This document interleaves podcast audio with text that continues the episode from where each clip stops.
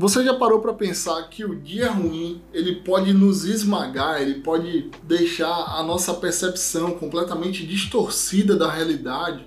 Isso porque a gente é envolvido de muitos sentimentos nesse momento. A gente anseia, a gente coloca logo a ansiedade como um mecanismo de previsibilidade, fazendo com que esse pensamento do futuro nos proteja de uma coisa que ainda nem aconteceu.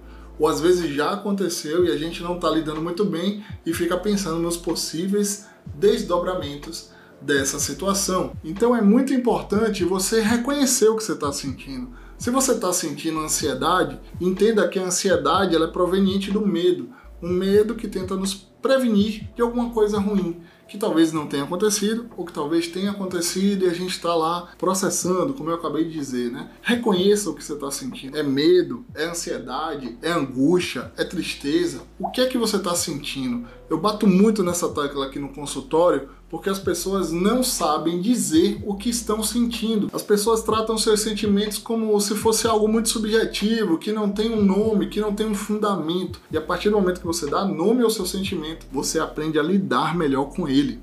Outro fator muito importante, pense na sua trajetória de vida. Ah, Jabas, o que, é que tem a ver a dor de agora com minha trajetória de vida? É isso mesmo, quando você pensa no todo, você para de pensar na parte. Essa dor de hoje é só uma parte da sua vida. Sua vida toda não foi uma dor, uma, um grande sofrimento. Tem até alguns sambas aí, né? Tristeza não tem fim.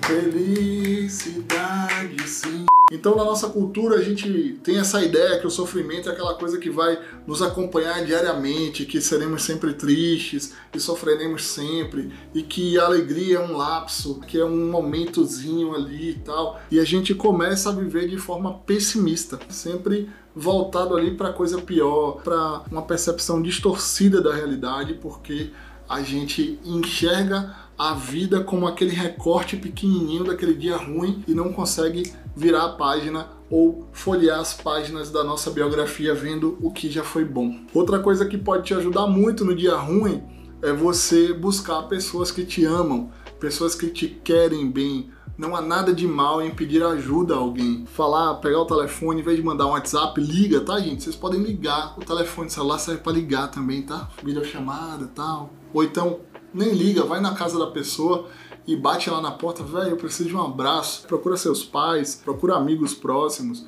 procure alguém que vai te dar um abraço apertado, sabe, naquele dia ruim, e vai dizer: Eu tô aqui com você, o que é que tá acontecendo? Me conte o que você tá passando, divida comigo, não deixa isso só pro dia da sessão de terapia, não.